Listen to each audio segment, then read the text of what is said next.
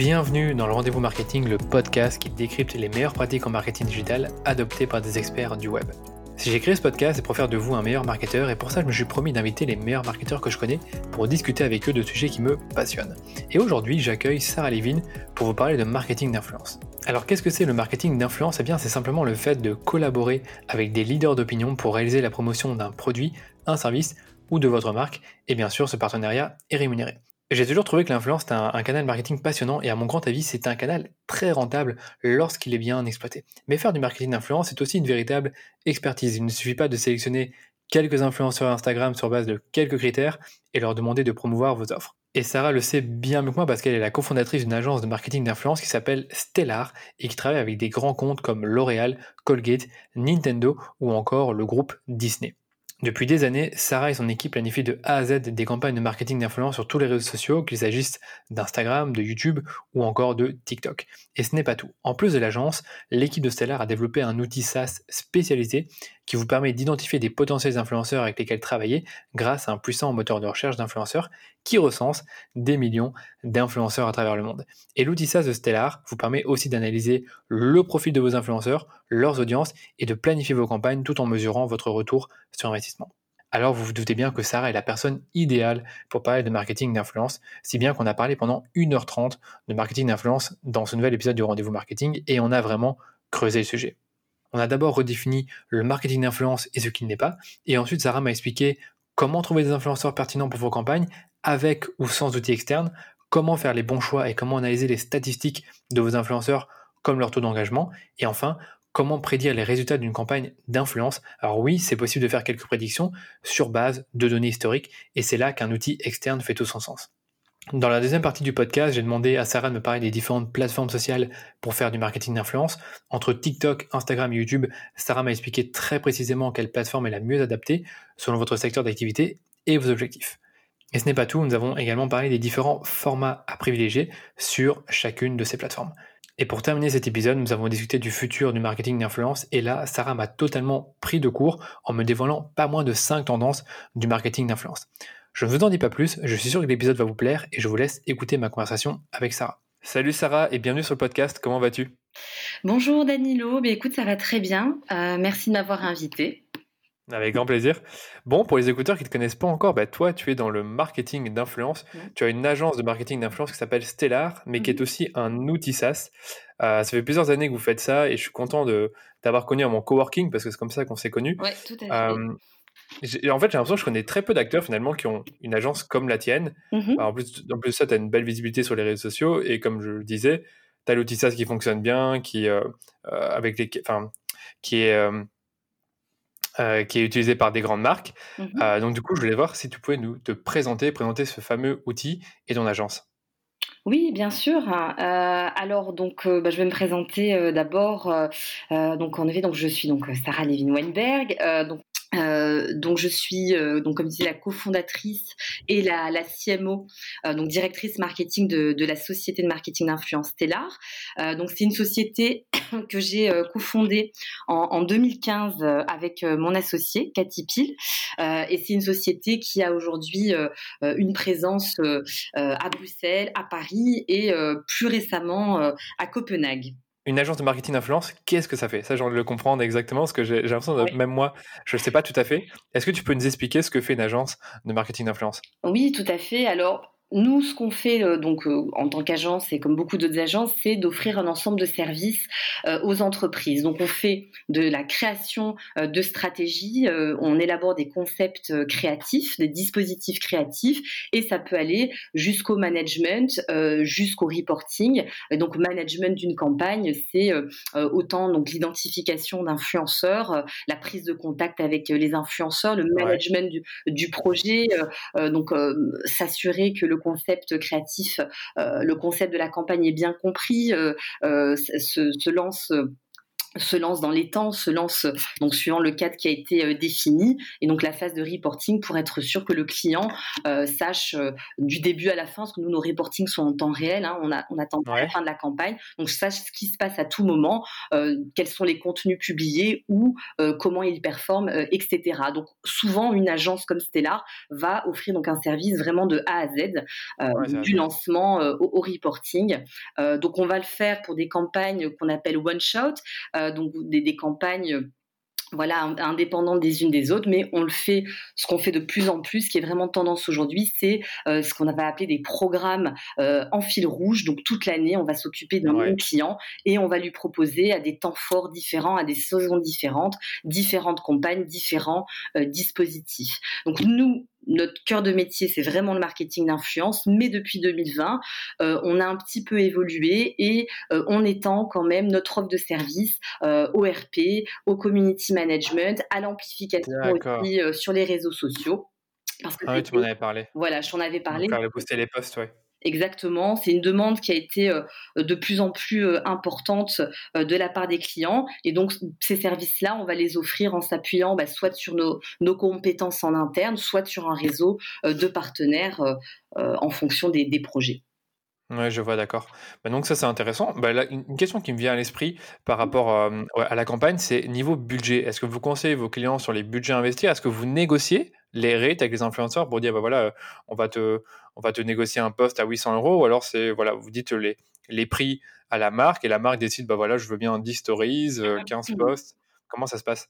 Ben, C'est un petit peu des deux. Donc, c'est-à-dire qu'effectivement, il y a des influenceurs, surtout les, les plus grands, euh, qui ont euh, professionnalisé tout ça, euh, qui vont avoir des tarifs. maintenant, les tarifs, ça reste une base pour la marque, donc pour, le, pour notre client. On va toujours évidemment négocier ces prix-là. souvent, il n'y a, a, pas de problème parce que bon, un influenceur a, a, une base, mais en fonction du client, enfin en fonction de la marque, en fonction du projet, s'il a un coup de cœur ou euh, il va accepter euh, de, faire des, offres. Voilà. Et donc nous, on, va on, va, pas imposer un budget aux, marques. En général, c'est à l'envers. On leur demande si elles ont déjà un budget euh, dédié, soit à la campagne d'influence, soit à la campagne globale où la campagne d'influence s'intègre, on va les accompagner, on va peut-être les conseiller en ajustant ces budgets avec eux, mais en général, voilà, ça se passe plutôt dans ce sens-là. D'accord. Attends, j'ai encore une ou deux questions par rapport à l'agence. Je te, retiens un peu là-dessus. D'abord, euh, est-ce que c'est des contrats type récurrent ou one shot? C'est-à-dire, tu disais, ouais, parfois on accompagne des marques sur euh, une année pour euh, lancer toute une série de campagnes, mais est-ce que le plus souvent, c'est vraiment une marque qui vous dit, voilà, je dois faire une grosse campagne de marketing d'influence pour le lancement de ma collection mmh Est-ce que toi, tu acceptes ou alors est-ce que tu préfères plutôt vraiment du récurrent où tu accompagnes une marque pendant un an, deux ans? Bah, Écoute, tout le monde préfère du récurrent, je pense. Euh, c'est évident, euh, tu préfères accompagner sur du long terme pour plein de raisons euh, un client. maintenant, non, parce qu'il y, y, a vraiment de tout aujourd'hui. Et puis souvent, tes, tes, clients long terme, bah, tu as commencé avec eux avec des premières campagnes à court terme. Et si tout se passe bien, justement, alors ils veulent que tu, tu les accompagnes dans le futur. donc nous, on, on, ce qu'on refuse, c'est pas forcément sur ce critère-là. nous, on va, on va refuser si la campagne, elle elle est, compliquée, elle n'a pas de sens. Euh, euh, on, sent que, ça, ça, va pas être pour nous. Euh, après, non, bah nous c'est pareil, c'est comme les influenceurs où il y a aussi des coups de cœur.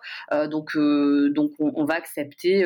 voilà, ça va vraiment dépendre de la. Ça dépend de la marque et du projet. Ouais, tout à fait. Bah, moi, je vais te dire pour l'agence Facebook en, réalité, c'est principalement des contrats récurrents, donc ça c'est super. Mais moi mhm. aussi, ça m'arrive aussi que j'ai des demandes, on me dit voilà, j'ai peut-être besoin de, de, Facebook Ads pendant trois mois, est-ce que tu peux le faire pour nous? Et quand j'ai un coup de cœur, j'accepte en me disant bah voilà, si jamais je cartonne pendant trois mois, ben, ils n'auront pas vraiment de raison de partir. Donc c'est un peu cette logique-là que j'ai, mais on est tous d'accord que c'est mieux d'avoir un, service récurrent, comme ça il ne faut pas continuellement acquérir de nouveaux clients.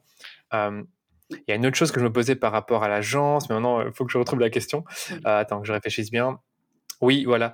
Il y a un truc que, je sais par rapport à l'agence que j'en ai discuté avec euh, Vanessa, qui travaille toujours à l'agence, je pense. C'était euh, les influenceurs que vous avez de RTL. Donc RTL TV, pour ceux qui ne connaissent pas en France, c'est une chaîne de télévision très connue. Et vous, si j'ai bien compris, en plus de, ben, de mettre en relation à des entreprises avec des influenceurs, vous avez aussi vos propres influenceurs, ceux qui viennent de RTL, c'est bien ça?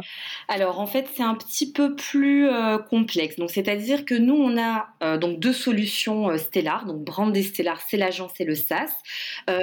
on fait également du management de talent. donc c'est une, on peut parler effectivement d'une troisième solution, mais c'est pas une ah solution Stellar.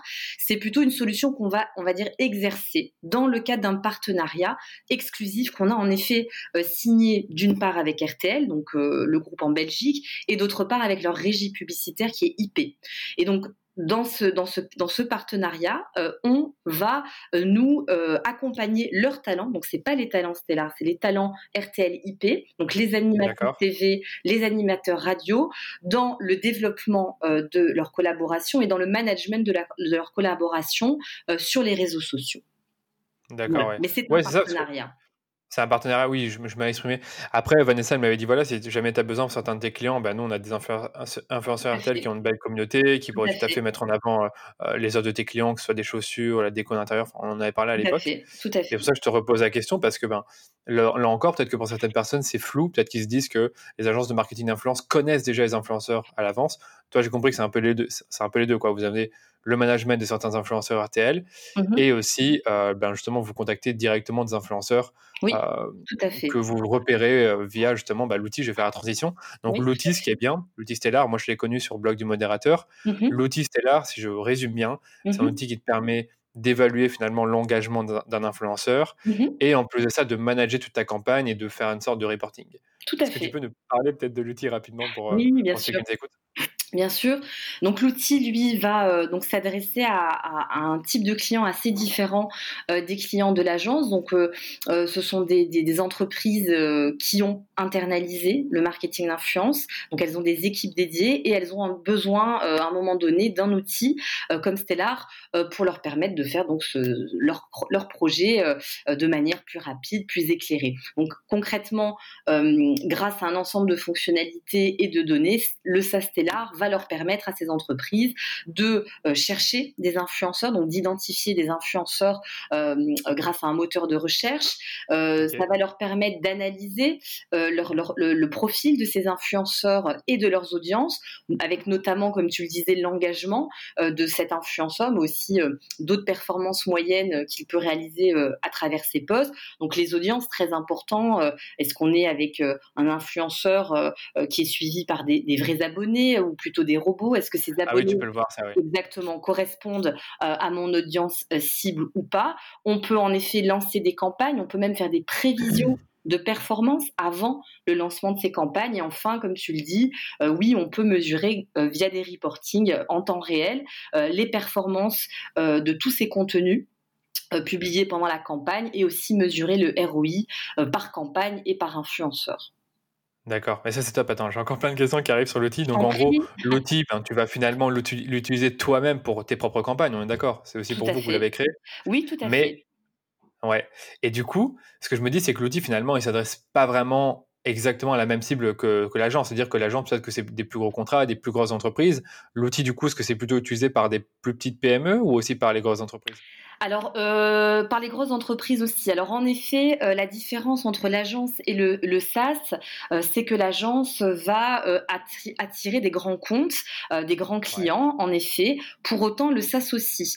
le SaaS va, lui, attirer différents, euh, différentes tailles d'entreprises. Donc, comme tu l'as dit, des consultants, les PME, mais il y a des grands groupes qui utilisent le SaaS parce que justement, parmi les grands groupes, il y en a qui sont précurseurs en marketing d'influence, qui font ça depuis des années.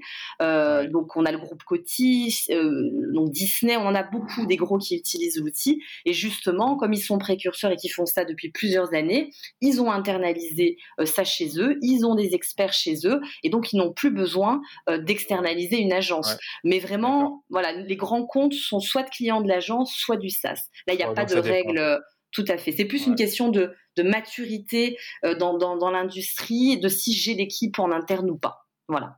D'accord. Mais d'ailleurs, euh, maintenant que j'y pense, euh, le niveau pricing, donc il y a, je sais qu'il y a un pricing vraiment qui est sur le site, qui est transparent, mais si je comprends bien, en fonction de, de- du nombre de campagnes que tu fais, ou je sais plus exactement de comment est-ce que tu prices tout ça, mais il y a un pricing qui est plus élevé pour les grosses entreprises.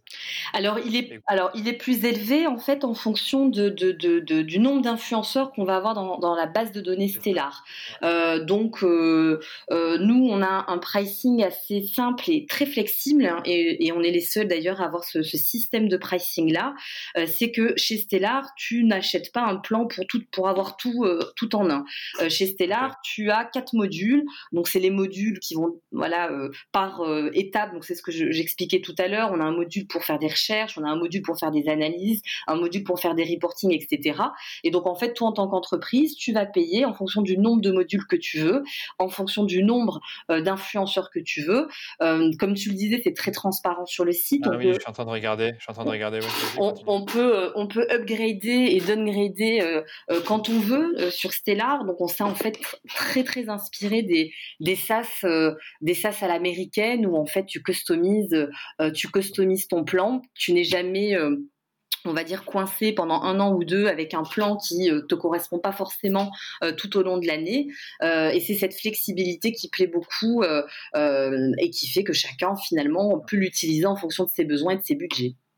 Ouais, je comprends. Parce que moi, je pensais qu'en fait, euh, il y avait encore euh, une sorte de bouton où tu mettais pas les prix quand ça devient trop élevé et qu'il fallait directement vous contacter. Mais en fait, je vois que, en fait, peu importe euh, ce que tu mets, tu vois à chaque fois le prix. Et donc là, je vois qu'il y a plusieurs, plusieurs projets. Comme tu dis, soit tu vas juste analyser des influenceurs, mais tu peux aussi faire euh, lancer un projet, faire du reporting et faire la découverte. Tout Et à donc, fait. tout ça, ça, ça change les prix, quoi. Tout à Ouais. fait. Alors effectivement, il y a, il y a à un moment donné un bouton quand même, hein, où quand ça monte très haut ou quand ça, de- ça Ah doit oui, être oui, quand tu custom, veux euh, 500 influenceurs. voilà, à un, moment donné, effectivement, on fait aussi du custom. Et là, c'est pas forcément parce que c'est, c'est- ça devient trop cher, c'est parce que des fois, il y a des demandes vraiment, euh, euh, vraiment spécifiques. On fait du white label, par exemple. Donc ça, on, on, on l'affiche pas euh, forcément sur le site, mais on fait du white label. Donc euh, euh, il y a des entreprises qui utilisent Stellar avec leur logo, avec leurs couleurs, euh, qui ont un petit peu personnalisé Ah, Stellar ouais. pour eux. Et donc c'est surtout dans ce sens-là qu'on dit voilà quand ça devient un petit peu plus spécifique, appelez-nous et on en discute. Ok, d'accord. Écoute, super. Moi, je sais tout sur les sur l'agence et les outils. Je pense que les auditeurs aussi. Par contre, on ne sait pas qui sont tes clients. Donc, est-ce que avec, avec quel type d'entreprise tu travailles? Alors donc avec euh, bah, avec toutes ces solutions, on va toucher forcément un très très grand euh, éventail de, de clients. Donc nous, on va les, classer, enfin on les regroupe toujours en quatre catégories. Donc c'est la catégorie annonceur, la catégorie agence, la catégorie agent euh, et médias. Donc dans la catégorie annonceur, on va, euh, enfin on va rassembler les groupes et les, marques. Donc dans les groupes, donc je l'ai déjà évoqué, euh, on a donc par exemple donc le groupe de beauté Coty qui nous suit de- depuis le début. On a Colgate Palmolive pour qui on est le partenaire avec l'agence en 2020 et en 2021. Euh, Mondelez, Disney et dans les marques, euh, donc on peut on peut citer Nintendo, euh, La Redoute en France, Merci Andy, Ah ouais, euh, qui sont des, des clients récents. Dans la catégorie agence, on va mettre tout type d'agence parce qu'il y a vraiment tout type d'agence aujourd'hui qui fait du, du marketing d'influence. Donc l'agence digitale, une agence RP, ça peut être une agence aussi d'influence.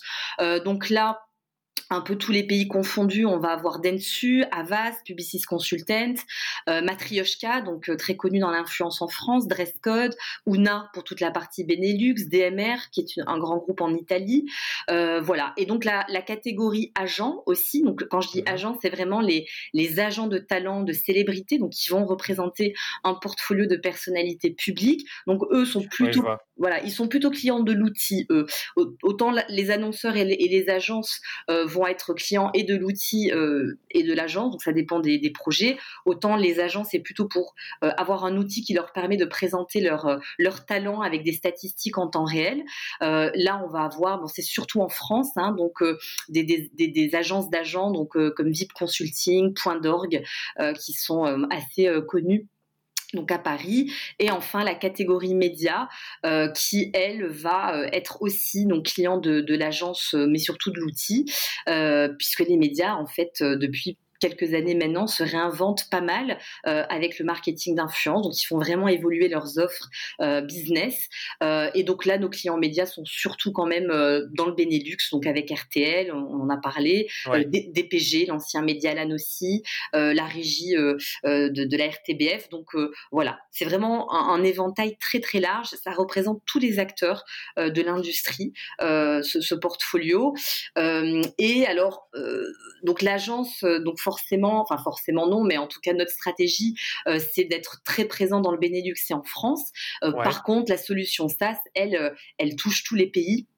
On a vraiment des clients partout, exactement. Donc beaucoup en Europe, mais aux USA, en Australie, à Dubaï.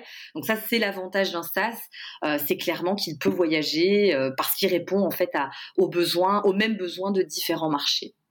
D'accord, oui, mais comment il le trouve du coup Parce que je vois que le SaaS, il est en, français sur ton site. Ah oui, il y a peut-être une version anglaise. Alors non, alors le SaaS a d'abord été pensé en anglais, justement. Donc euh, le site et le SaaS sont en anglais. On l'a traduit très tard en français euh, pour le marché, euh, les marchés francophones. On a aussi des clients au Canada. mais non, non, le, bah, on fait plus, voilà, on fait du marketing un petit peu partout.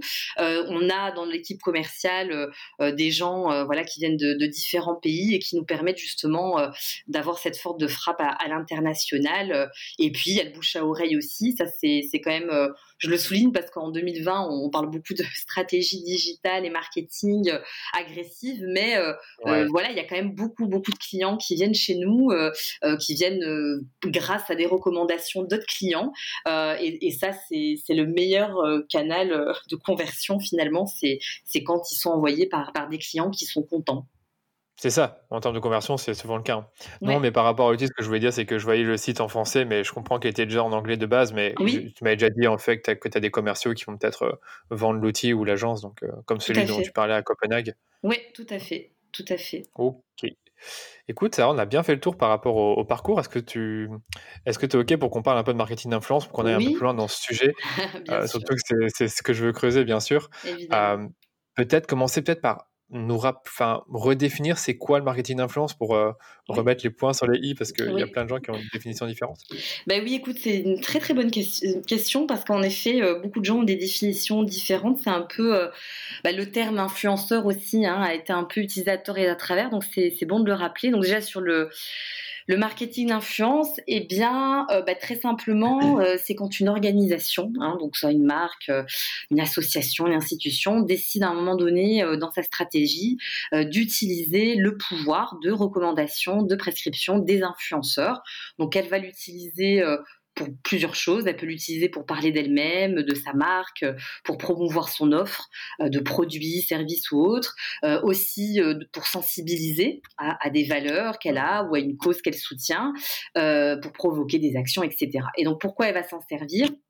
Parce que les influenceurs ou les ambassadeurs, ça, ça dépend du, du projet ou de la longévité du, partenariat, on va plutôt parler d'ambassadeurs, bon, en tout cas, ce sont des créateurs de contenu euh, qui, à un moment donné, ont réussi, euh, via des, contenus euh, qu'on va souvent définir d'authentiques, de, donc ils ont réussi à rassembler, à fédérer une communauté engagée dont ils peuvent influencer l'opinion et les comportements. donc justement, ça m'amène à ce que ça n'est pas un influenceur. Donc tous les créateurs de contenu qui n'ont pas fédéré cette communauté engagée ne sont pas euh, des influenceurs.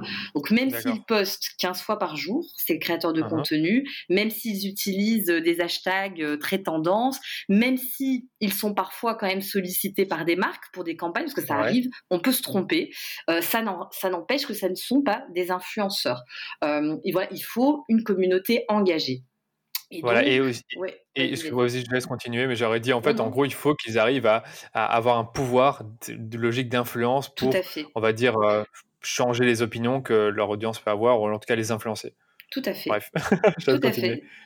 Non, non, c'est ça. Et puis donc voilà, c'est euh, voilà aujourd'hui le, le, marketing d'influence, il s'inscrit euh, dans toutes les stratégies, quasi toutes les stratégies euh, marketing des entreprises. Alors forcément, on va pas le faire de la même façon suivant le secteur, la cible. Voilà, si on est dans le B 2 B ou le B 2 C, mais voilà, quasiment tout le monde l'utilise parce que euh, bah, c'est une discipline qui a fait ses preuves, parce qu'on sait maintenant euh, qu'avec une campagne, euh, bon, si elle est bien faite évidemment, on peut atteindre aujourd'hui beaucoup, beaucoup d'objectifs objectifs.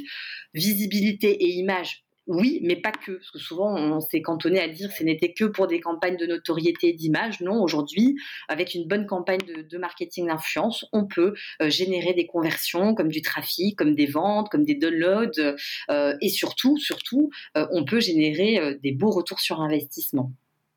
Si c'est bien fait, évidemment. tu m'étonnes. c'est vrai qu'il faut vraiment bien le faire. C'est que c'est un, un, métier, c'est comme la publicité euh, sur Facebook et Instagram. Si tu le fais bien, tu peux avoir des très bonnes rentabilités.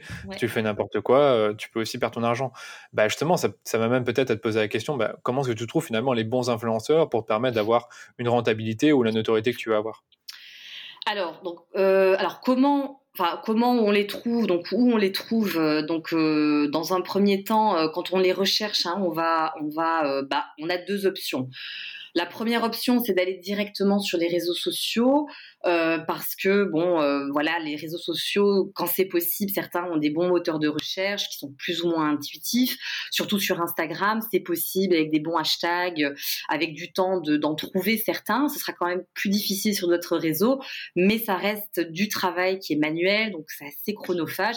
Donc la vraie solution, c'est quand même, euh, enfin la plus simple, la plus sensée, je vais dire, c'est d'opter pour une plateforme d'influence dédiée, donc comme notre, plateforme, donc qui va permettre de trouver euh, les influenceurs qui sont pertinents à grande échelle et rapidement. Donc clairement, enfin pour illustrer avec Stellar, donc nous dans notre logiciel, euh, enfin grâce au logiciel, je peux donc si je suis une marque euh, pour mes campagnes chercher, identifier des influenceurs grâce au moteur de recherche que j'évoquais tout à l'heure. Notre moteur de recherche, il indexe plus de 15 millions de personnes, hein, donc sur, qui sont réparties sur 30 pays, plus de 30 pays, en Europe, en Afrique, aux États-Unis, en Asie, etc. Euh, donc c'est parfait euh, pour aller vite quand on veut rechercher plusieurs influenceurs sur plusieurs pays. Donc c'est parfait quand on, lance des campagnes voilà sur euh, sur plusieurs marchés. On fait des recherches sur base de mots clés et de hashtags, un peu comme sur les réseaux. Mais nous, évidemment, on a on a les, filtres qui permettent d'affiner toutes ces recherches, qui permettent de faire des, des recherches pertinentes en fonction de plein de critères plein de critères euh, qui portent soit sur les influenceurs, soit sur leurs audiences, donc euh, l'univers des influenceurs, euh, la géolocalisation, des données démographiques des influenceurs ou des audiences. Donc assez rapidement, hein. on, sait, voilà, en fonction de ses objectifs, etc., trouver des influenceurs pertinents. D'accord. Bah, c'est vrai que c'est top le, fait qu'il y ait plein de critères, parce que quand tu regardes bien, si tu veux trouver un influenceur sur Instagram, bah, tu as, juste le critère de la localisation, de l'hashtag, ou alors tu fais une, tu en trouves un et puis après tu regardes les autres influenceurs qui suivent ou alors les autres influenceurs que Instagram recommande. Exactement. Mais c'est pas le top parce que en fait, euh, bah, c'est peut-être pas l'audience que tu recherches. Exactement. Euh, peut-être que la personne n'est pas localisée dans, justement dans le pays où tu dans le, dans le, pays où tu veux faire ta campagne parce que si tu cibles des Belges et que l'influenceur a principalement des euh, des abonnés français, ça marchera pas. Et c'est vrai que c'est là qu'un outil est intéressant quoi. Tout à fait. Après, on va pas parler des autres outils. Je sais qu'il y en a quelques-uns. Euh, Stellar, ça me paraissait pas mal quand tu me l'avais montré au niveau de la, de la recherche. Oui. Et je pense que c'est peut-être comme ça que ça a commencé de base, l'outil euh, de proposer une solution qui permet de trouver des influenceurs ou alors est-ce que c'était juste pour, euh, pour faire du reporting au départ? Alors tout à fait, c'était pour faire du... tout à fait non, donc c'était pas la première option, c'était la deuxième. donc justement, nous, on a commencé en se disant qu'il y avait déjà des solutions, qui avaient des moteurs de recherche et qu'il y avait des entreprises qui n'avaient plus besoin de ces solutions de recherche donc ces fameux grands groupes que j'évoquais tout à l'heure, qui font du marketing d'influence depuis des années, euh, comme Coty, euh, qui était notre premier client. Euh, et donc on s'est dit, on va un petit peu se démarquer en lançant un outil qui justement va, va, va démarrer à l'analyse de l'influenceur. Donc on a déjà une database, on a déjà un portfolio, on va le rentrer dans Stella, un petit peu en fait comme les CRM clients qu'on va utiliser. Eh bien, tu commençais avec ta base de données et tu pouvais faire tout de suite des analyses et des reports euh, donc on a commencé comme ça. Et c'est comme ça qu'on a touché euh, des clients euh, qui n'étaient pas encore abordés par les, autres plateformes existantes parce que justement eux n'avaient pas voilà une solution très simple qui ne proposait que ça. Mais bon, on a évolué parce que parce qu'on a voilà on avait des demandes pour ces pour ces moteurs de recherche et c'est pour ça d'ailleurs qu'on a décidé d'avoir ce, type de, de, pricing flexible et différent puisqu'aujourd'hui aux grands groupes, on ne leur impose toujours pas ce module de recherche. C'est pour ça qu'on peut choisir le module qui nous intéresse. Comme ça, on répond aux besoins différents des, entreprises. D'accord, par exemple, juste l'analyse et le reporting. Et donc, en gros, ce que tu, ce que tu dis là, c'est que les outils qui existaient déjà à l'époque, finalement, il y en avait très peu qui te proposaient d'analyser vraiment un influenceur et de qui, en tout cas, tout à fait, qui en tout cas qui avait euh, qui avait cette force là, euh, c'est-à-dire qu'il proposait toutes les étapes, donc euh, on pouvait chercher, on pouvait analyser, mais ils s'étaient tous en fait concentrés sur la recherche, ils avaient tous des moteurs de recherche assez perfectionnés, mais la partie analyse d'influenceurs ou de reporting, elle était un petit peu laissée de côté. Et nous, on a tout investi là-dedans. on on s'est dit, nous, on veut offrir des analyses très poussées, très différentes surtout au niveau des, des reportings. Et je pense d'ailleurs euh, qu'au niveau de, des reportings aujourd'hui, on est euh, on est vraiment imbattable. Euh, en tout cas, c'est ce que nous disent les clients, les nouveaux clients qui arrivent. Donc voilà, on, a, on capitalise toujours sur cette force-là, mais on a quand même voilà travaillé sur un moteur de recherche puissant qui doit être à la hauteur des autres modules qu'on propose. Et nous, quand on a démarré, donc pour revenir sur les, les, les plateformes existantes, il y avait surtout des plateformes américaine, anglo-saxonne sur le marché aussi européen. D'accord. Il y avait Donc peu d'influenceurs français dedans. Exactement. Il y avait très peu d'influenceurs belges, français, européens. Euh, et en plus, ce sont des, plateformes qui sont très chères, euh, qui ne sont pas non plus avec des offres de prix adaptées euh, au marché européen. Donc ça aussi, c'est à, à, souligner. J'avoue que je me rappelle plus des outils, donc je ne vais pas dire de bêtises. mais bon. Vas-y, dis-moi, dis-moi en deux, peut-être que j'ai mappé. Écoute, je ne les citerai pas non plus parce que. Ok, comme tu veux, c'est normal. Parce que bizarrement, je ne m'en souviens plus au moment où on parle. J'ai oublié leur nom. Non, c'est bizarre. Bon, écoute, passons à la suite. Euh, justement, une fois que tu as, trouvé les influenceurs, euh, que ce soit que directement sur les réseaux sociaux ou via une plateforme, comment tu sais si c'est les bons pour, pour toi, pour ta campagne, pour ta marque? Alors, comment je sais si c'est les bons euh, alors, euh, alors, déjà, qu'est-ce que c'est un bon influenceur? Donc, c'est la première chose. Euh, c'est ce qu'on dit à nos clients en général. Donc, un bon influenceur, c'est bah, un influenceur qui est bon pour ma marque, qui est bon pour mon audience et qui est bon pour mes objectifs. Donc, c'est vraiment ces, trois points-là. Donc, ça revient, en d'autres termes, à, à, regarder la pertinence. Donc, à voir si, enfin, bon, ah, donc pour résumer, hein, c'est la pertinence qu'on va regarder, c'est le profil des abonnés, c'est la performance de l'influenceur. Donc la pertinence, euh, on va regarder s'il y a un vrai match entre l'influenceur et la marque, euh, donc en termes de valeur, d'ADN, de positionnement, de style, euh, etc. Donc pour ça, on va regarder quoi? On va regarder les contenus, on va regarder le ton, on va regarder les marques affinitaires de l'influenceur, ses collaborations passées avec d'autres marques, entre autres. Hein, il y a d'autres éléments, mais ça, on va dire que c'est les principaux. Pour tout ce qui va être audience donc on va se poser la question euh, est-ce que bah, l'influenceur s'adresse à des robots ou est-ce qu'il s'adresse à des vrais abonnés? Donc c'est la première chose euh, qu'il faut regarder. Et ensuite euh, il faut regarder et être sûr que l'audience de, l'abonné, de l'influenceur correspond bien à mon audience cible et dans quelle proportion. Donc c'est exactement ce que tu disais. Aujourd'hui, si on prend l'exemple de la Belgique, un Belge francophone aura une grande audience euh, française. Euh, et donc ça, c'est des, points importants à regarder. On va regarder les données démographiques de ces audiences, les données géographiques, euh, voilà, pour savoir est-ce que cet influenceur, finalement, il est plutôt suivi par des gens qui habitent dans tel ou tel pays, telle ou telle ville, qui parlent telle ou telle langue, qui ont tel ou tel intérêt. Ça, c'est très, très important. Et, je dirais que c'est pour certaines entreprises, c'est le plus important. On regarde ça en premier, même avant la pertinence. Voilà. exactement. Et ensuite, ce qu'on va regarder, c'est les performances. Donc les performances, euh, pourquoi? Parce que en, fonction des performances moyennes qu'il va réaliser avec des contenus en général ou ses performances passées qu'il aura réalisées avec d'autres campagnes, dans d'autres campagnes, on, doit savoir si l'influenceur a la capacité, enfin le potentiel euh, pour aider l'entreprise à atteindre ses objectifs. Donc, par exemple, je donne un exemple, si euh, les objectifs de mon client, c'est de faire de la visibilité, alors on va regarder euh, en moyenne ou dans le passé ce que l'influenceur réalise en termes d'impression de poste, en termes de portée, en termes de, de vue vidéo, etc. comment tu peux le savoir, ça niveau portée? Parce que tu vois, quand tu n'as pas les stats de l'influenceur, euh, bah, tu vois pas combien de personnes ont été touchées par le poste. Alors, si tu, le sais, alors nous, on, va le savoir, euh, tu, peux le savoir de différentes façons. Euh, donc, nous, par exemple, sur, euh, sur Stellar, il y a des choses, il y a des données qu'on a, qu'on a donc sans forcément solliciter les, influenceurs, et il y a des, fonctionnalités qui permettent aux influenceurs de se connecter pour renseigner ces informations-là. Donc, nous, qu'elles soient de manière automatique ou, ou, ou manuelle, on récupère toujours ces données pour nos campagne. D'accord. Mais par contre, il y a un truc dont on parle beaucoup dans le marketing d'influence au niveau du, des, statistiques, enfin, comment on appelle ça? Des statistiques pour les mesurer, pour mesurer, pour voir s'ils sont, s'ils sont bons pour la marque, c'est aussi le taux d'engagement. toi, ton outil fournit cette, cette, cette statistique-là? Tout à fait, tout à fait, parce que c'est la statistique la plus importante aujourd'hui. Euh, donc oui, oui, on a euh, l'outil qui va renseigner sur euh, les, taux d'engagement et les engagements moyens des influenceurs par réseau social, puisque un, taux, d'engagement n'est pas forcément le même sur, sur tel ou tel réseau pour un même influenceur. Donc c'est très important de pouvoir le comparer, parce qu'un influenceur peut être présent sur quatre ou cinq réseaux euh, mais finalement, mhm. c'est en voyant les taux d'engagement qu'on peut se rendre compte sur lequel il est finalement le plus influent, là où il aura le plus d'impact. Ça, c'est super intéressant.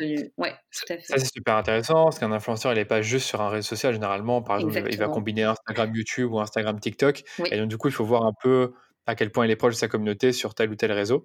Euh, dernière chose par rapport au taux d'engagement, pour ceux qui nous écoutent, même si vous n'avez pas d'outils, euh, pas proprement parler, pour faire euh, du marketing d'influence, vous pouvez le calculer. Hein. Je pense que tu le sais aussi.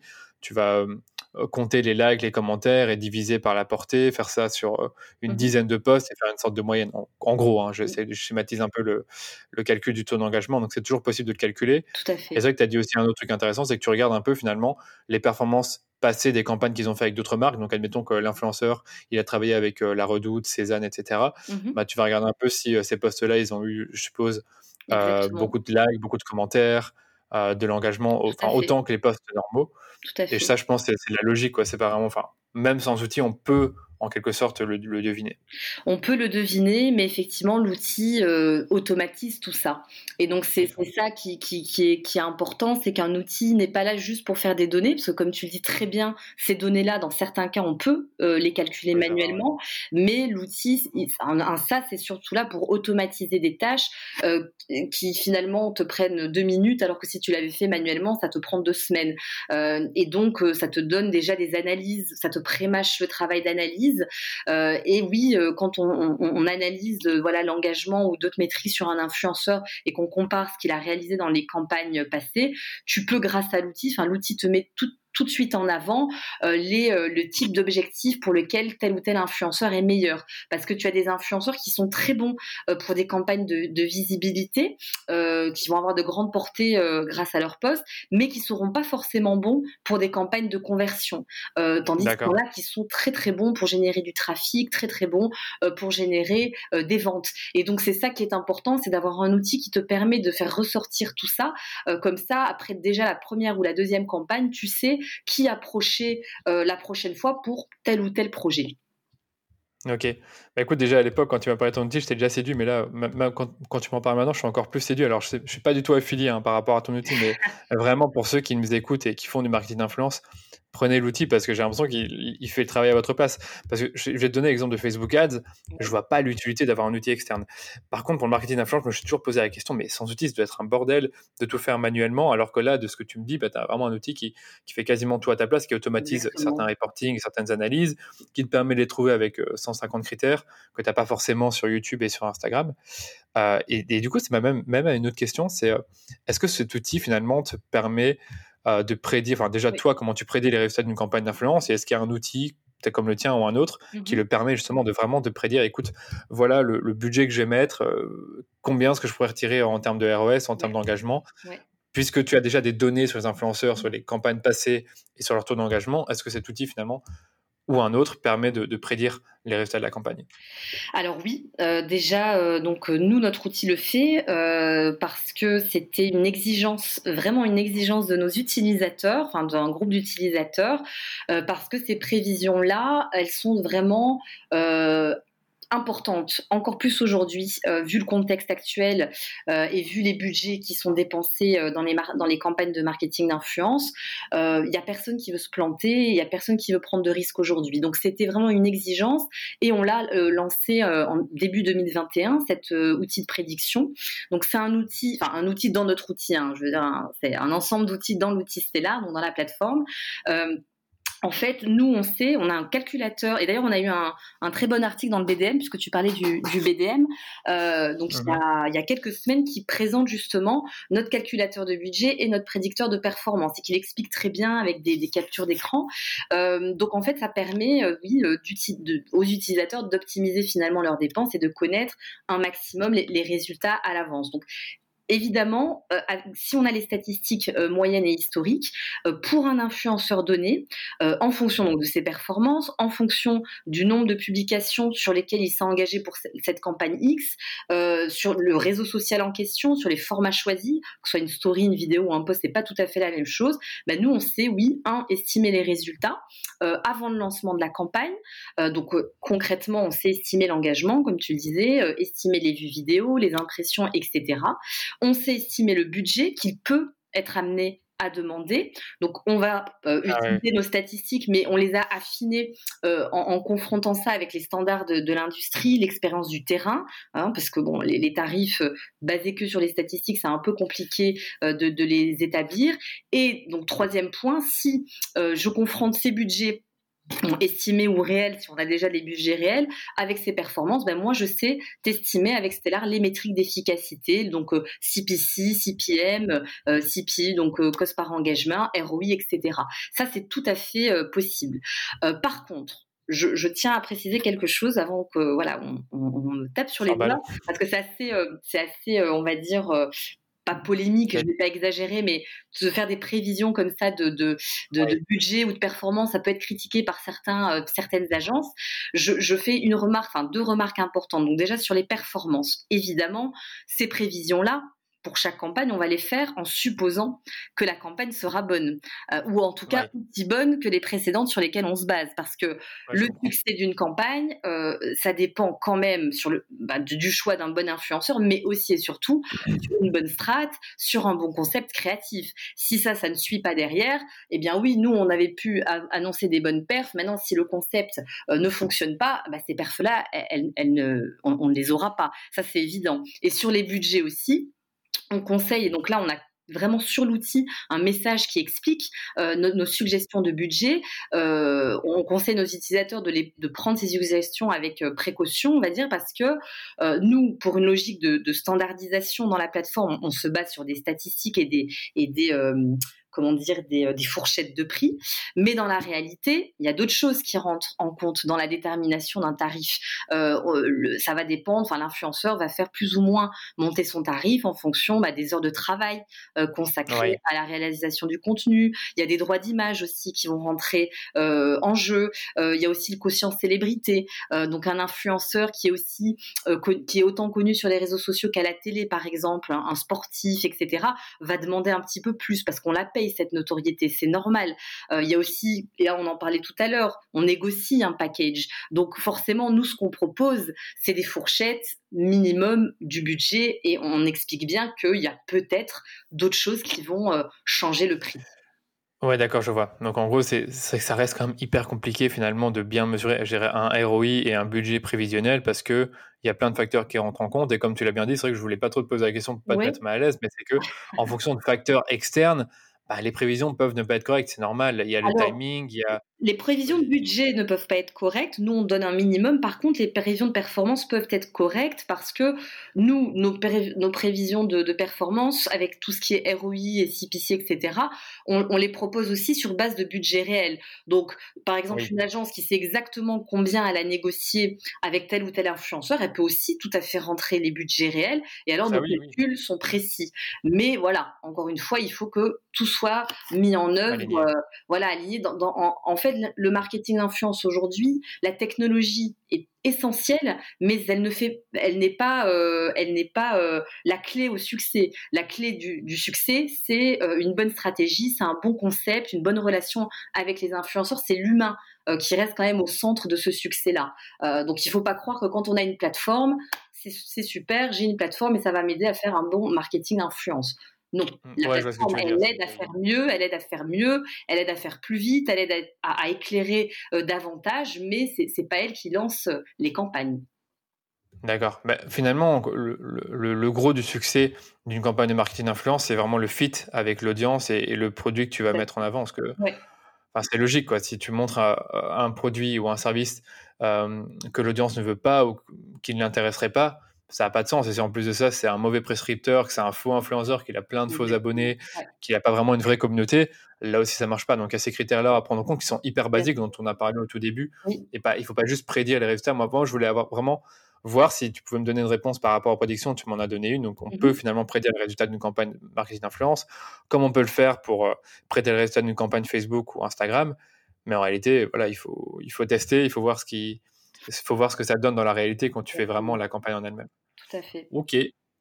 Euh, les plateformes, rapidement, est-ce qu'on peut peut-être voir ensemble euh, les plateformes de marketing d'influence? Moi, j'en connais trois. En tout cas, j'ai mmh. l'impression que les, trois plus grosses, c'est, allez, je vais dire, euh, j'ai mouillé d'abord YouTube, puis après Instagram et ensuite TikTok. Mmh mmh est-ce que tu peux me parler finalement de cette plateforme-là Peut-être commencer par faire une comparaison et déjà me dire si j'ai raison dans, ma, dans ma prédiction euh, alors oui, euh, c'est sûr que ce sont aujourd'hui les, trois réseaux euh, qui sont les plus utilisés en marketing d'influence en général, hein, sur un grand nombre de secteurs, parce que il y aura donc des réseaux comme Twitch ou, LinkedIn hein, qui seront aussi activés, mais là on sera plus dans des, secteurs spécifiques ou des, stratégies spécifiques. Mais en effet, ce sont ces trois-là et Instagram est clairement parmi ces trois-là le, réseau qui est le plus utilisé aujourd'hui. Ok. Donc on peut, on peut les activer euh, ensemble, euh, d'ailleurs, dans certaines campagnes ou pas. Donc là, ça va vraiment dépendre de, plusieurs critères. Euh, donc que ce soit en marketing d'influence ou en marketing en général. Hein. d'ailleurs, le, réseau social qu'on va choisir pour faire une campagne va dépendre de, de, son, donc en tant qu'entreprise, de son positionnement, de son secteur d'activité, de sa cible, de ses objectifs et aussi aussi de ce qu'on a envie de dire et comment on a envie de le dire.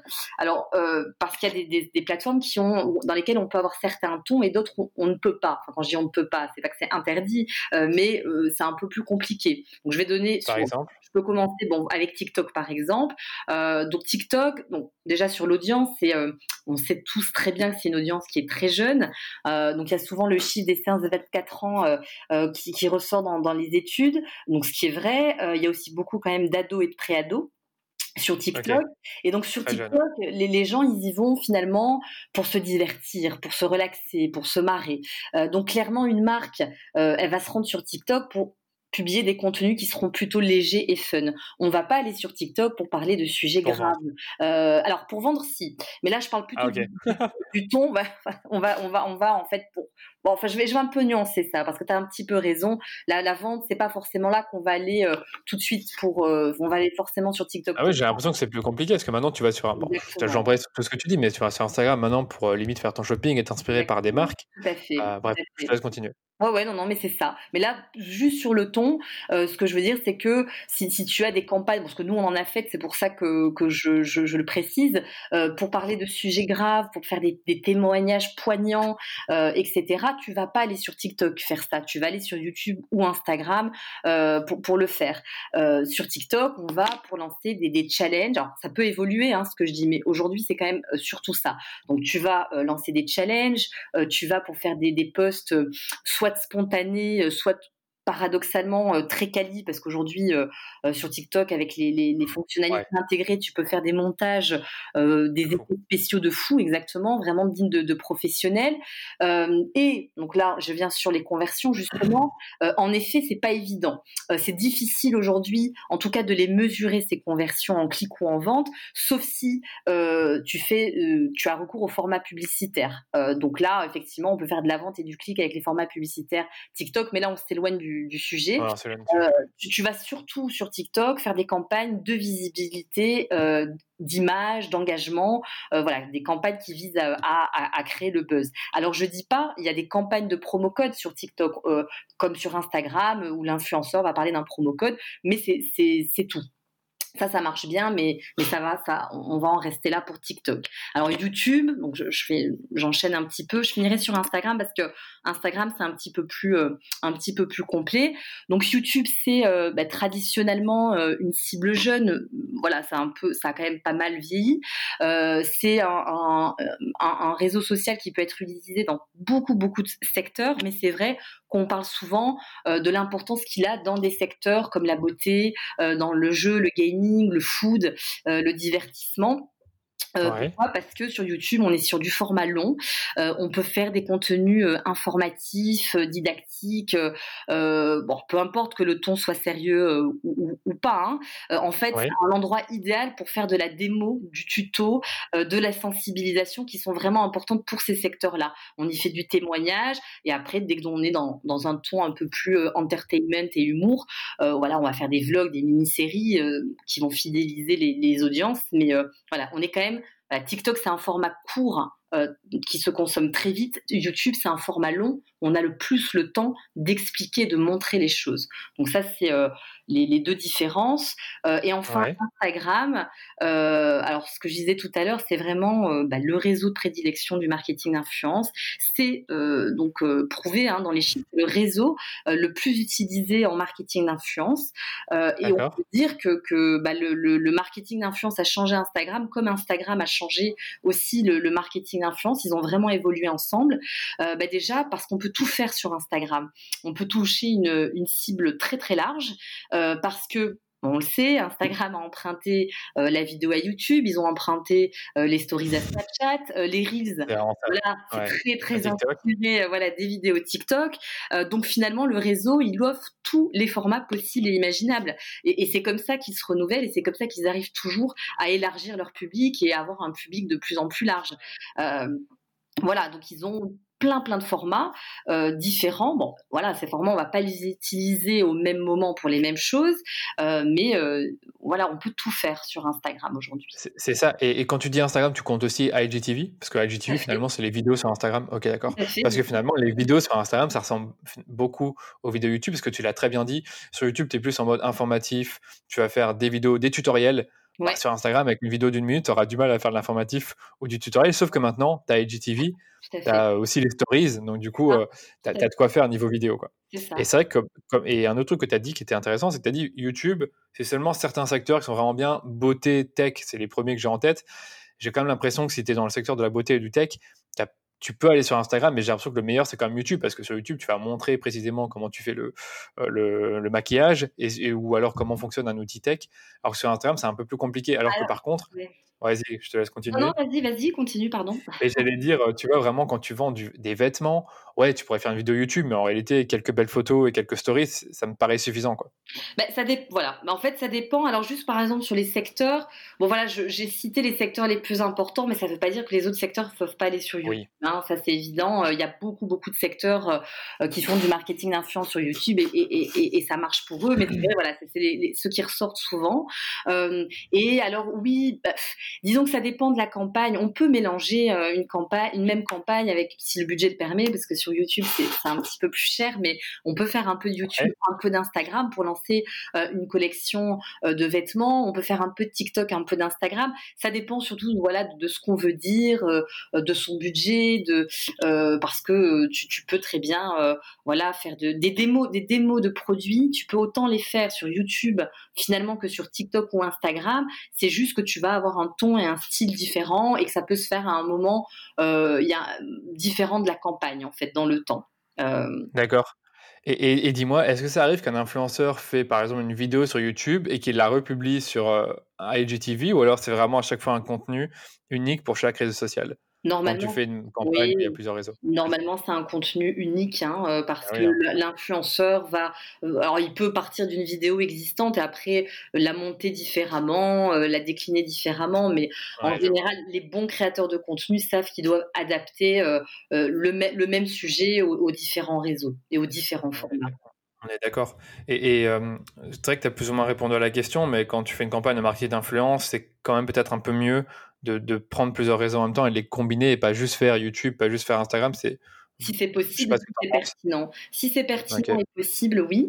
Euh, et, aussi, donc, combiner les différents formats au sein d'un même réseau. Donc, par exemple, Instagram, tu l'as très bien dit, on peut faire une vidéo longue, on peut faire une story, euh, euh, on peut faire un Reels. en plus, chacun de ces formats, c'est pas seulement qu'ils sont différents en termes de, de ton ou de style, c'est qu'aussi, ils vont pas générer les mêmes performances. par exemple, la story, aujourd'hui, on sait qu'avec une story, on génère énormément d'engagement on génère énormément de, de conversions parce qu'aujourd'hui, dans les swipe up des stories, on insère des liens. donc, ce qui n'est pas le cas pour tous les formats, pour tous les formats d'Instagram. De, le live, tu peux faire du shopping. donc, avec le live, oui, oui, c'est intéressant. Et, donc, c'est vrai qu'en fonction de ce qu'on veut atteindre déjà en termes d'objectifs, on ne va pas forcément jouer euh, avec les mêmes formats. D'accord. Mais c'est vrai que maintenant que j'y pense, on peut parler de ça, des, formats sur Instagram. Euh, parce que là, quand, quand j'ai entendu que Facebook, ce qu'ils ont fait, c'est qu'ils permettent maintenant aux influenceurs, en tout cas depuis quelques mois, mmh de taguer les produits des marques. Donc ça, ça vous arrange bien en tant qu'agence euh, qui, qui, planifie des campagnes. C'est qu'en gros, maintenant, pour, pour, pour résumer, l'influenceur qui parle d'un produit peut le taguer s'il a un partenariat avec la marque en question. C'est bien ça? Tout à fait. Bah, nous, tout ce qui est euh, finalement euh, voilà, facilité par les réseaux sociaux, comme tu le dis, ça nous arrange. Ça nous arrange, ça, ça permet de, de bah, d'avoir les actions, plus, les actions qu'on essaie d'atteindre, en l'occurrence, dans ton exemple, les ventes, beaucoup plus rapides, beaucoup plus évidentes donc forcément notre client euh, sera, content des, performances euh, euh, réalisées. Oui, ça c'est sûr. Ouais, je vois. En plus, même pour eux, c'est plus simple de traquer les ventes que si, elles viennent de shopping Instagram. Mais ça, c'est intéressant. Puis après, il y a encore un autre truc que j'ai entendu, c'est les fameux, le fait d'acheter en live. Ça, c'est pour mmh bientôt. Peut-être pas pour cette année, mais peut-être pour l'année prochaine. Parce qu'ils savent bien que maintenant, comme on est à moitié confiné, ben, les, les influenceurs font plein de live. Tu allais dire quelque chose? Oui, oui, non, non, justement, parce que je, pour moi, voilà, moi, je crois complètement euh, au live, euh, le, le, côté euh, téléachat, télé-shopping des lives qui existent déjà et qui cartonnent en Asie, ça arrive ici. Et, et, moi, je trouve ça vraiment voilà vraiment la tendance. Bon, peut-être qu'on en parlera tout à l'heure, mais c'est pour moi une des tendances de 2021. Euh, c'est ça, c'est tout à fait ça. L'achat, ouais, c'est acheter durant un live. J'ai exactement entendu ça dans un autre podcast où le, le gars, pas il disait voilà, euh, la, tendance 2021, c'est vraiment le fait de, de, faire des lives et de vendre en live, comme c'est le cas, comme tu dis, en Asie, où ça se fait vraiment beaucoup. Mmh euh, et, je pense que Instagram et Facebook, ils l'ont bien compris. Rapidement, Sarah, est-ce que là, comme ça, de ton expérience, est-ce qu'il y a un post sur Insta On va, on va peut-être se cantonner juste à Instagram et peut-être parler de YouTube parce que ça m'intéresse aussi, mais en termes de euh, posts sponsorisés, qu'est-ce qui fonctionne le mieux entre la publication normale, la story, IGTV ou le réel? Est-ce que tu as un insight à donner à nos, à nos auditeurs? En fonction des, objectifs, je dirais que si c'est pour générer euh, euh, de la perf, donc euh, conversion, c'est-à-dire clic et vente, et de l'engagement, moi je miserais sur la story. Donc très clairement, parce que alors l'engagement est très très bon aussi quand tu fais un live. les reels, je t'avouerai qu'aujourd'hui, dès le début, tout à fait. Donc on a commencé à en faire, mais j'ai pas le recul suffisant. Je l'aurai peut-être dans quelques mois pour te dire, euh, voilà, euh, dans quel cas il vaut mieux utiliser un Reels. Euh, mais la story aujourd'hui, c'est parfait pour faire de l'engagement et, des conversions qui sont donc les, les objectifs un peu principaux pour une entreprise. Pourquoi? Parce que ben, il y a cet effet un peu behind the scene hein, de, des, stories qui donne ce sentiment aux, followers de rentrer dans l'univers de l'influenceur.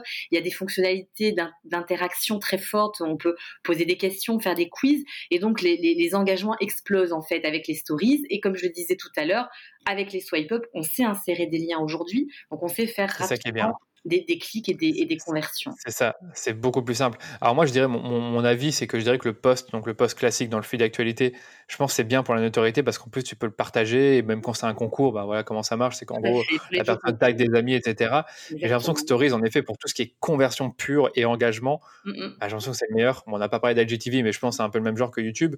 Et je dirais que sur YouTube, c'est quoi qui fonctionne le mieux? C'est plutôt tutoriel, témoignage, euh, qu'on appelle ça encore les... Enfin, moi, j'ai l'impression que je vois que ça. Moi, je cherche encore un un accessoire euh, tech.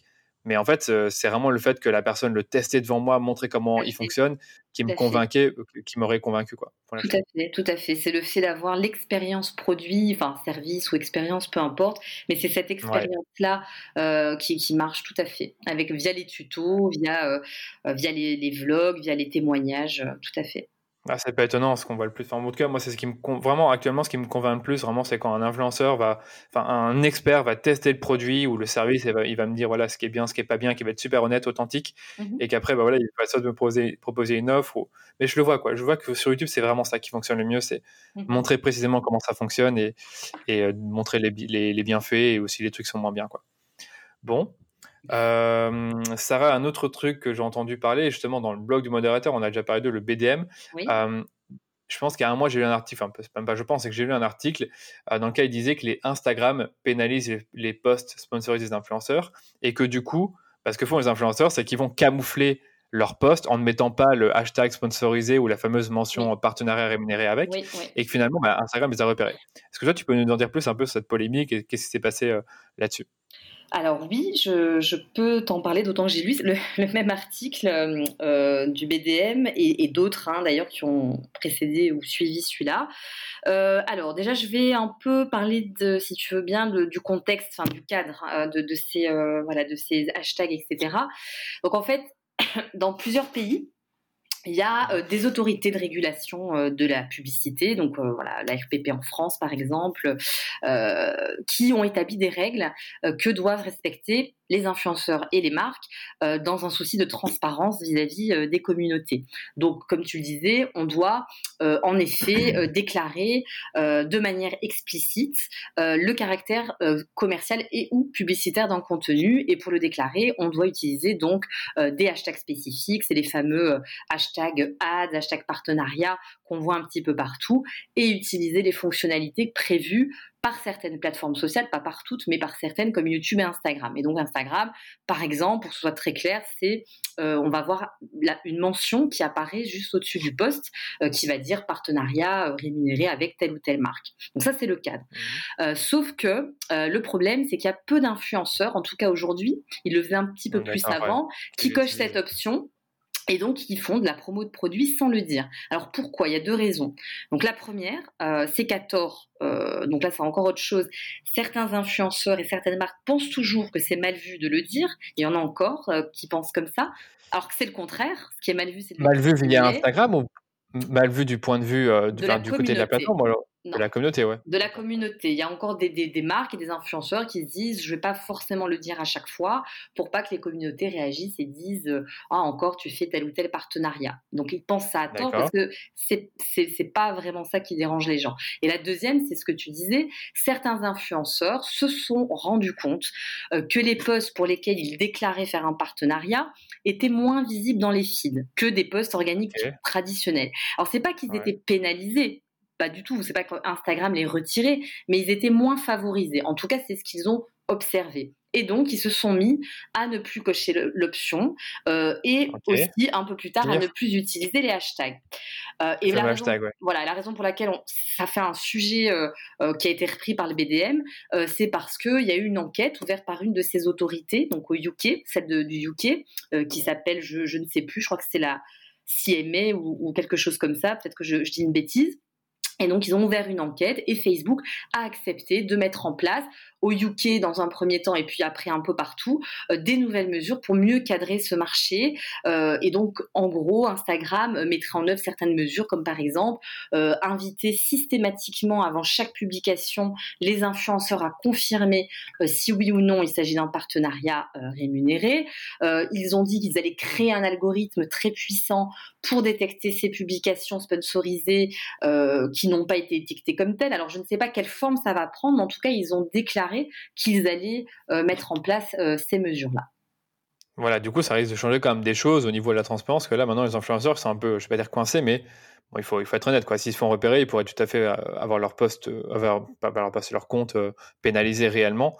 Donc, du coup, je pense qu'ils ont intérêt vraiment à, mentionner qu'ils font des partenariats. Je ne sais pas ce que tu en penses. Bah, en fait, ils ont intérêt pour plusieurs raisons. Alors, déjà, le premier intérêt, bah, c'est déjà d'être dénoncé euh, par ces autorités. C'est même pas les, réseaux sociaux, là, c'est ces autorités-là euh, qui vont les dénoncer. Euh, donc, il y avait une expression, on parlait du name and shame, où on va voilà dénoncer la marque et l'influenceur.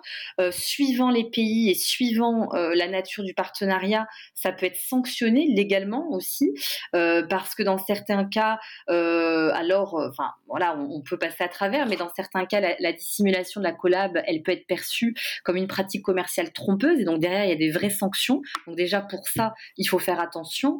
Euh, mais il faut avant toute chose, et c'est pour ça que, que toutes ces autorités-là existent, ils vont être transparents pour la communauté. Euh, donc pour revenir sur le point que, que j'évoquais, sur le fait qu'on a peur d'être euh, d'être bâché entre guillemets par, par les followers, c'est faux euh, il y a quelques années, peut-être que c'était le cas, mais c'est mais c'est plus c'est plus le cas. Euh, les influenceurs annoncent euh, depuis longtemps quand ils deviennent ambassadeurs d'une marque, ils annoncent depuis longtemps quand ils font du du unboxing, là, donc quand ils reçoivent un cadeau et qu'ils vont l'ouvrir de, devant les, les, abonnés. Ça, c'est les règles du jeu et, et, je pense que tout le monde les accepte et tout le monde le vit très bien. Oui, tout le monde le vit très bien. Les communautés, ça leur est égal. En revanche, ce qu'elles n'aiment pas, les communautés, c'est quand c'est dissimulé. Euh, ne pas être transparent sur une collaboration, euh, c'est ce qui fragilise la confiance entre l'influenceur et sa communauté. Euh, et donc, il faut faire attention parce que la confiance entre l'influenceur et la communauté, c'est ce qui a fait justement le, le succès du marketing d'influence. Donc, on doit faire attention on est d'accord. Moi, c'était le point que je voulais faire. Hein. C'est finalement c'est le point de la transparence, c'est d'être hyper transparent quand tu fais un partenariat et, et pas essayer de le dissimuler. Donc, euh, dès qu'il mhm. faut être transparent, bah, il y a des hashtags pour ça. Il y a bah, une honnêteté quand tu dis quand tu fais un unboxing, tu vas, tu vas pas dire que tu l'as euh, que tu l'as acheté si tu l'as reçu, euh, si on te l'a offert. Et pareil avec la mention partenariat rémunéré, c'est la mhm. base aussi. Après, je peux comprendre que certains influenceurs veulent éviter de la mettre parce que ça fait vraiment, ça fait beaucoup plus publicité. Mais c'est comme ça. Hein. De toute façon, ils, ils, veulent monétiser un peu leur, leur audience il faut aussi qu'il soit, qu'il le, qu'il l'assume totalement. Oui, tout à fait. Et puis bon, après, voilà, c'est plutôt dans la façon dont on va faire et la fréquence avec laquelle on va le faire euh, qui, change ça aussi. Hein. Euh, c'est-à-dire que voilà, on ne doit pas se transformer en, en, homme sandwich et, faire de la publicité euh, comme ça sur les réseaux.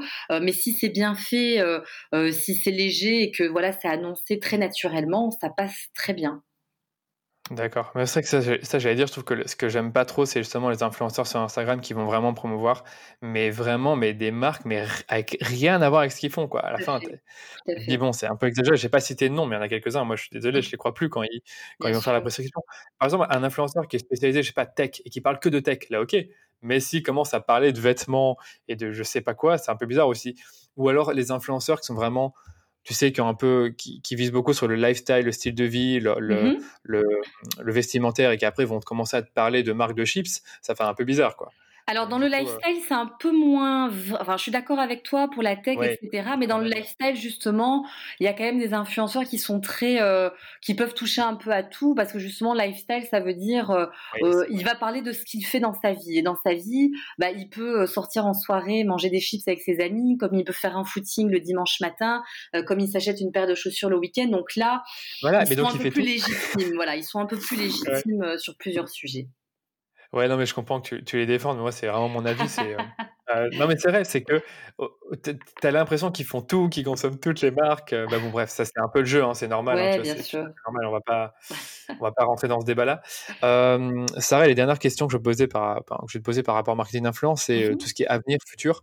Vers où on se dirige? Est-ce que tu penses que ça va encore se développer Est-ce que ça va ralentir? Parce que j'ai l'impression qu'il y a eu un gros boom du marketing d'influence entre allez, 2015 et maintenant, mais est-ce que tu penses qu'entre entre 2020 et 2025, est-ce qu'il y aura un boom aussi, aussi fort ou est-ce que ça va, ou est-ce que ça va ralentir? Euh, alors, euh, ralentir, non, je pense pas. Euh, mais changer, changer, oui. Certainement, ça va changer.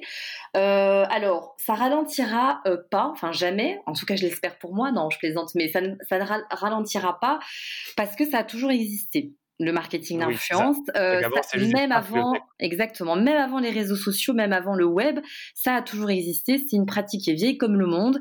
Euh, on l'a toujours vu, euh, même dans l'univers médical, dans le B2B, dans la mode, on l'a toujours vu. Alors avant, on parlait pas d'influenceurs, on parlait voilà de, de prescripteurs, c'était d'autres mots, mais ça a toujours existé. effectivement, les réseaux sociaux, ils ont amplifié le phénomène.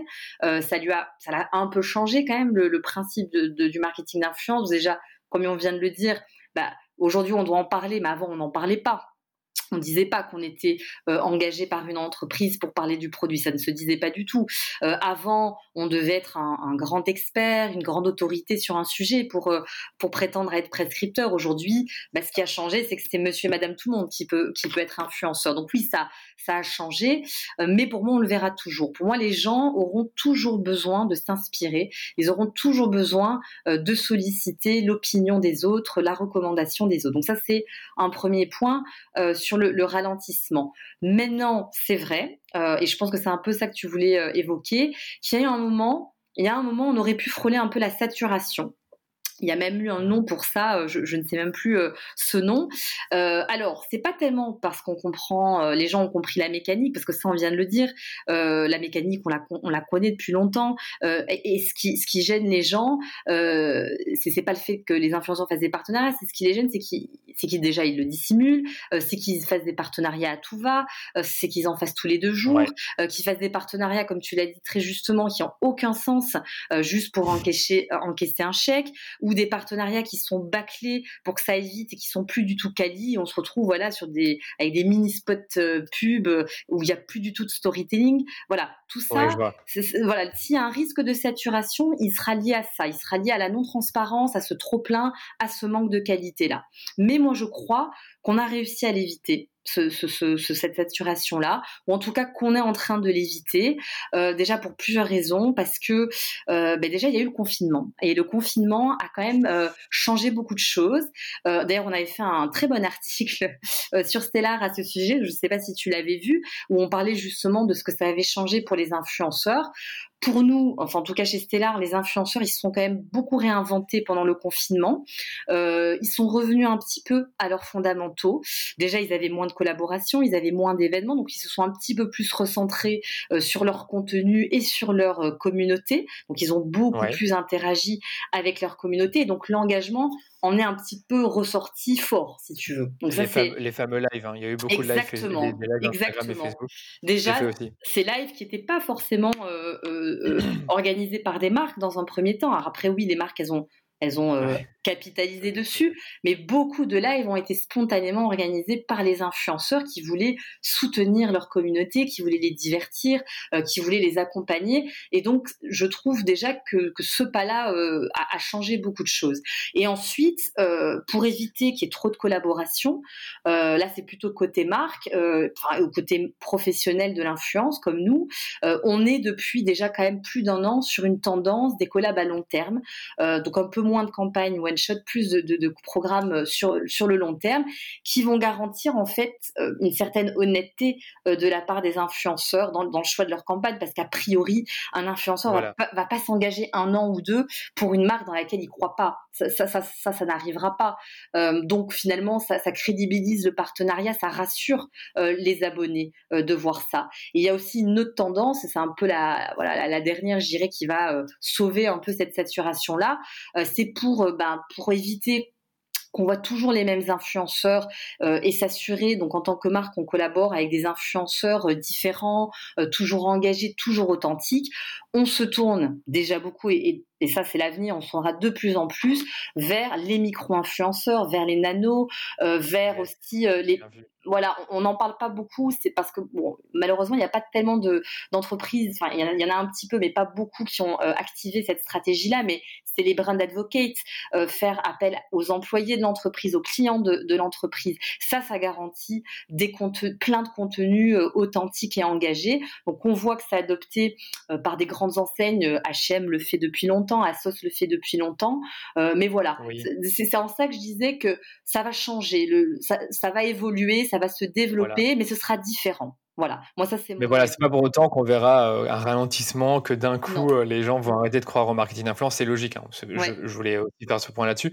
Moi, écoute, je me suis renseigné aussi sur le marketing d'influence et tu as, vraiment euh, dit des, choses que j'ai vraiment lues plusieurs fois. C'est qu'en gros, mmh on, se, on se dirige vers des partenariats plus long terme et c'est logique. Tu vas pas faire un, partenariat juste une fois avec une seule marque. Tu vas plutôt avoir quelques marques avec qui tu as un partenariat à long terme.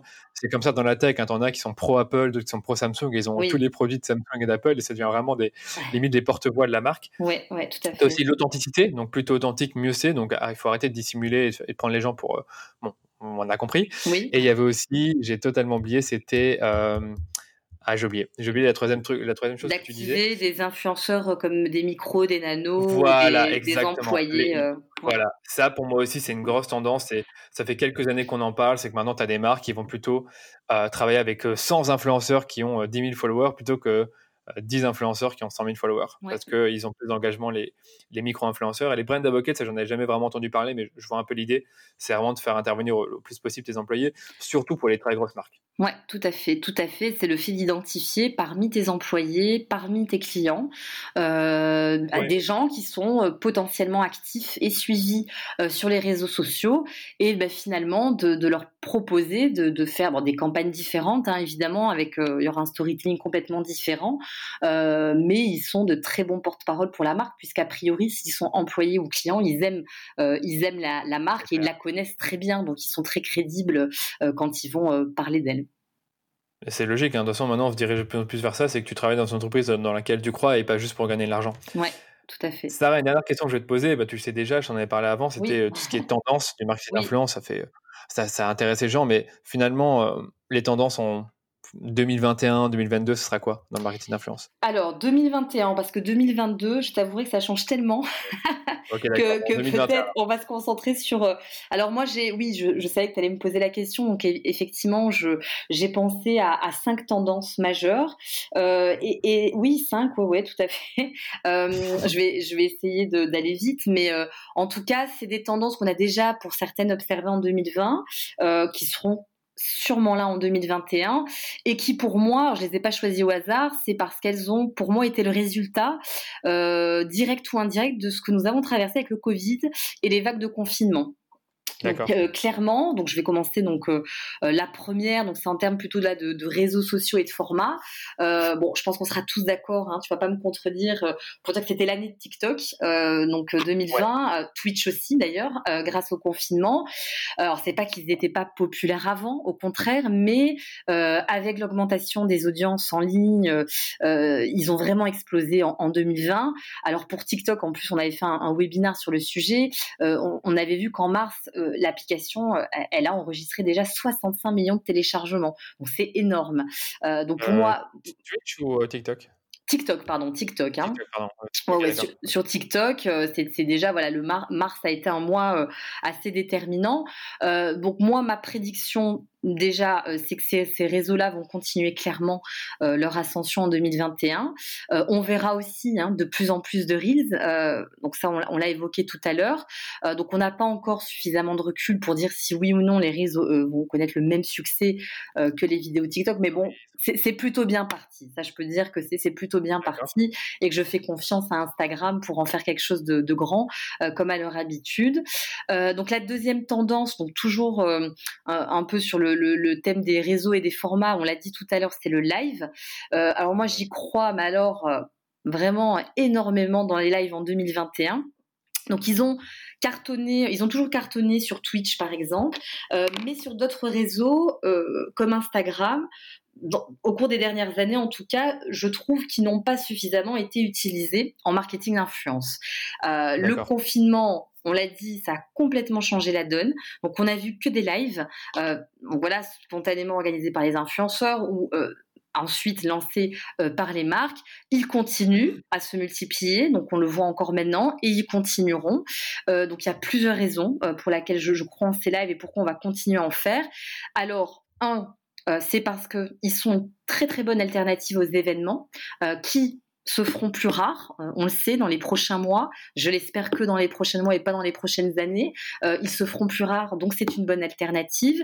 Euh, deuxièmement, parce que, on l'a dit aussi, ils sont d'excellents formats pour tout ce qui va être démo interactive, où les, là, les, les, communautés peuvent réagir, et pour tout ce qui est vente spontanée. Donc ça c'est euh, c'est clair, c'est vraiment la, la, la, logique du téléachat, c'est-à-dire qu'on voit un produit en live, on a envie euh, de l'acheter tout de suite. Euh, et la dernière raison, euh, c'est parce que bah, les lives, ils ont un impact, enfin ils auront très bientôt un impact direct sur les revenus des influenceurs. Alors ça, je sais pas si si tu l'as lu, mais après TikTok, parce que TikTok le faisait déjà, maintenant Instagram vient de lancer les badges, les badges qui consistent à laisser pendant un live les abonnés acheter des des badges pour faire des dons monétaires aux influenceurs. voilà. C'est ça. Donc ça existait déjà avec TikTok. Euh, ça, va être ça va exister avec Instagram. Donc même ça, le live va changer, euh, enfin va avoir un, rôle à jouer dans la, monétisation des influenceurs. Donc c'est dingue. C'est vraiment quelque chose. Euh, ouais c'est vraiment dire, euh, voilà, on t'incite, enfin, c'est vraiment donner la possibilité aux influenceurs de gagner quand même un peu d'argent en faisant des lives, parce qu'Instagram se dit, bah voilà, ils, contribuent quand même euh, à l'engagement sur la plateforme, donc on va un peu les aider. Et en fait, si j'ai bien compris, c'est les utilisateurs qui disent, bah voilà, je te donne 2 euros, 3 euros. Exactement. C'est cool. Euh, tu achètes des badges, par... il y a des prix par badge, et ouais, tout à fait. Tout à fait. Donc ça, c'était la, troisième tendance pour moi. Euh, alors ensuite, euh, bah, une autre tendance, euh, donc là plus en termes de, stratégie et de technique. Donc là, j'en vois, j'en vois deux, enfin trois plutôt. Je ne sais plus combien de tendances j'ai évoquées, peu importe. donc là, je parlerai de, de la communication brand equity. Alors qui consiste pour une marque à communiquer davantage sur ses valeurs et ses engagements, c'est ça le brand equity, plutôt que sur ses produits. Euh, donc ça, c'est une tendance euh, en com hein, qu'on a déjà observé euh, même en 2019. dans les spots TV, on le voit, enfin on l'a vu, mais qui s'est forcément avec le confinement amplifié en début d'année et qui s'est naturellement donc étendu sur les réseaux sociaux et dans la sphère influence. je, je, donne un exemple, par exemple avec Colgate, Palmolive, donc comme je disais, c'est notre partenaire euh, euh influence RP social media en, enfin c'était en 2020 et ce sera en 2021. On a lancé pour eux, donc pour leur marque Colgate et leur marque Sanex, un grand nombre de campagnes euh, equity euh, autour du green, autour du développement durable, autour de l'optimisme par le sourire. Donc là, la dernière campagne en date, c'était la campagne qu'on a appelée Courage Smile, qui a rassemblé des influenceurs ambassadeurs connus pour avoir voilà affronté beaucoup de challenges dans leur vie. Alors on a rassemblé des influenceurs sportifs de haut niveau, euh, des influenceurs euh, handicapés, accidentés de la vie, et qui ont témoigné euh, au travers de beaucoup beaucoup de vidéos et d'une stratégie vidéo assez bien ficelée, leur courage, leur optimisme à travers le sourire. Donc ça, c'est des campagnes comme ça qu'on voit de plus en plus et qu'on verra de plus en plus, et, tant mieux parce que bon là je fais une petite parenthèse un peu sur je vais un peu élargir le sujet mais c'est vrai qu'aujourd'hui, euh, on est quand même dans une société de consommation qui a beaucoup changé, euh, surtout avec le Covid. Euh, donc, on pense, bon, je pense que tu l'auras observé peut-être pour toi aussi, mais c'est vrai qu'en tant que consommateur, on pense beaucoup responsabilité. ce qu'on consomme aujourd'hui de plus en plus, on veut que ce soit bien pour nous, on veut que ce soit bien pour les autres, on veut que ce soit bien pour la planète. En gros, enfin, grosso modo, c'est ça. Et on attend, on exige que les marques qu'on consomme soit dans cet état d'esprit. Donc on est devenu très exigeant. On veut qu'elle soit, on veut qu'elle soit ok, qu'elles offrent des bons produits et des bons services, mais on veut avant tout qu'elle soit éthique, on veut qu'elle soit responsable, on veut qu'elle soit solidaire, on veut qu'elle soit toutes ces choses-là. Et on veut qu'elle le soit euh, pas que dans le discours, évidemment, on veut qu'elle le, soit dans les actions. On veut que voilà que ça impacte les, façons de produire, les, façons dont elles vont soutenir telle ou telle association. Mais même si elles le font, le problème, mmh. euh, c'est que si elles sont seules à le dire, ben on va on va être sceptique quand même. Hein euh, par contre, si elles s'entourent d'influenceurs euh, qui vont valider leurs propos, qui vont confirmer leurs propos, ben forcément on y croit parce qu'on va pas douter des influenceurs, surtout des influenceurs qui ont des lignes éditoriales déjà très responsables, euh, très solidaires. Donc les influenceurs en porte-parole deviennent en quelque sorte les garants en fait de pour ces marques-là. Et en plus, pour peu qu'ils soient bah, suivis par un, grand nombre de personnes, ils vont amplifier ce discours. Donc les influenceurs auront un, un rôle déterminant euh, dans ce type euh, de communication. Ça, c'est une des tendances euh, que je prédis pour, pour 2021. Et ensuite, ok, bah, écoute, je ne savais pas ouais. venir. Vas-y, je te laisse terminer. Mais ça, c'est très intéressant parce que je savais déjà que des marques, en effet, enfin, pas, pas, je savais, j'ai déjà remarqué que les marques faisaient très attention à mettre en avant bah, leurs valeurs. Tu l'as dit, Colgate avec le sourire. Mmh Après, aller beaucoup plus loin là-dedans et vraiment avoir les prescripteurs en plus, donc les influenceurs, c'est encore mieux. Voilà, je te laisse continuer. Oui, tout à fait. Et alors, donc en fait, euh, euh, une autre tendance toujours un peu dans, dans le côté voilà, technique de pratique, donc là, ça va t'intéresser directement. Euh, c'est ce qui a beaucoup on peut, été employé cette année, et, voilà, je suis sûre que ça continuera en 2021, c'est la technique d'amplification qui donc consiste pour une marque à sponsoriser voilà, sur Facebook ou Instagram un contenu déjà publié par un influenceur. Donc l'amplification, c'est je parle déjà d'un influence, enfin d'un contenu existant, euh, et c'est ce qu'on va surtout faire euh, en général avec les contenus. Euh, on va prendre voilà quelques contenus qui ont particulièrement bien marché pendant une campagne, on va les prendre et on va les sponsoriser. Et donc bah, là, le fais déjà pour certains clients qui ont moins de contenu. Je leur dis écoute, si tu as du contenu qui a été fait par des influenceurs, demande-leur si on peut le réutiliser. Tout à fait. Et on le réutilise et on le sponsorise. Tout à fait, tout à fait, parce qu'en le sponsorisant, ça permet de toucher plus, plus de monde, de cibler un peu mieux le message et, de booster les, performances qui sont a priori déjà là, euh, rien qu'avec le contenu organique. Euh, donc cette technique, en plus, on en parle énormément en ce moment. Euh, donc j'ai beaucoup lu là-dessus. Alors je ne sais pas pourquoi en ce moment plus qu'avant, parce que ça c'est vraiment une technique qui a toujours existé. En tout cas, voilà, chez Stellar, nous, dans l'agence, on l'a, employé pendant des années. on le fait très souvent dans nos campagnes. Alors oui, peut-être qu'on en parle plus aujourd'hui parce que justement avec avec cette année particulière qu'on a vécue, les audiences elles ont explosé. Donc certainement que cette technique-là a vraiment mieux marché peut-être cette année que les années précédentes. mais en tout cas, c'est une technique qui restera très clairement employée en 2021. D'accord. Oui. Ah oui, t'en as encore? Non, non, ouais, j'en ai une dernière. ok, vas-y, continue. J'ai donc une, dernière euh, prédiction, euh, mais ça rejoint tout ce qu'on a dit avant, donc ça va être un peu plus pour conclure. Euh, c'est voilà les, les, les, réseaux sociaux qui seront des acteurs majeurs du e-commerce et où là, les influenceurs auront forcément un rôle très très important à jouer.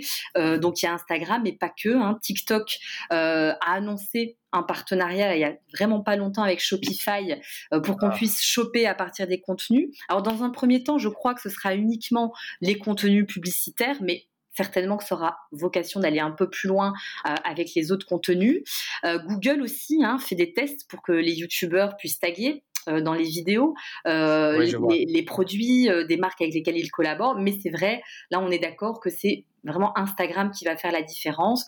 Euh, comme on, le disait, la fonction shopping euh, va, euh, va s'étendre à tous les formats de, d'Instagram. Ils l'ont annoncé hein, aussi il y a, pas très longtemps. Même la publicité, de ce que j'ai entendu, bah, Instagram, ils ont une longueur d'avance hein, là-dessus, puisque ça marche déjà depuis euh, plus d'un an, le shopping. Mais ils viennent de l'étendre aux IGTV, ils l'étendront dans le futur aux Reels, donc bientôt tu pourras tout acheter euh, sur Instagram. tout taguer, tout acheter, c'est ça. Et, en fait, c'est clairement, bah, on se rapproche du modèle de, WeChat, hein, parce qu'on sait très bien que ces géants euh, occidentaux sont tous voilà, fascinés par WeChat, où tu peux tout faire en fait. Tu peux tout acheter sans jamais quitter les apps. Donc c'est un peu l'ambition de, ces réseaux-là, on le sait depuis longtemps. Euh, et avec la petite couche de téléachat dont on a parlé tout au long du podcast, euh, voilà, je crois qu'AliExpress a lancé voilà récemment toute une série de live streams pour vendre. Euh, donc là, c'est vraiment l'expression de cette tendance-là. Ça vient d'Asie et, moi j'y crois, mais alors très très fortement pour 2021. Ah mais c'est clair, mais écoute, tu as, dit plein de trucs intéressants, les fameux téléachats, le fait qu'aussi s'inspire du modèle WeChat, j'ai déjà beaucoup entendu parler de ça, mais c'est vrai que si on revient sur la dernière tendance, les histoires de, de directement faire du e-commerce, enfin acheter sur la plateforme, pour moi c'est que le début quoi. En tout cas sur Instagram on le sait, il y a le checkout qui arrive, on l'a dit, on pourra bientôt acheter en live, on pourra bientôt, enfin les influenceurs pourront bientôt taguer, ou je pense qu'ils peuvent déjà le faire, taguer des produits euh, dont ils sont prescripteurs et qui, ne leur appartiennent même pas. Mmh Donc ça c'est super intéressant et c'est une grosse tendance.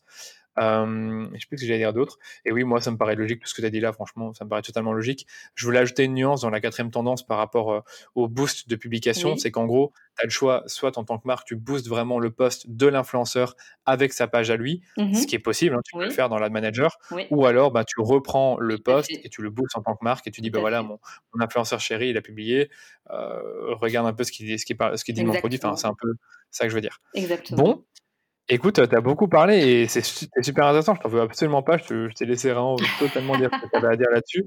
C'est passionnant.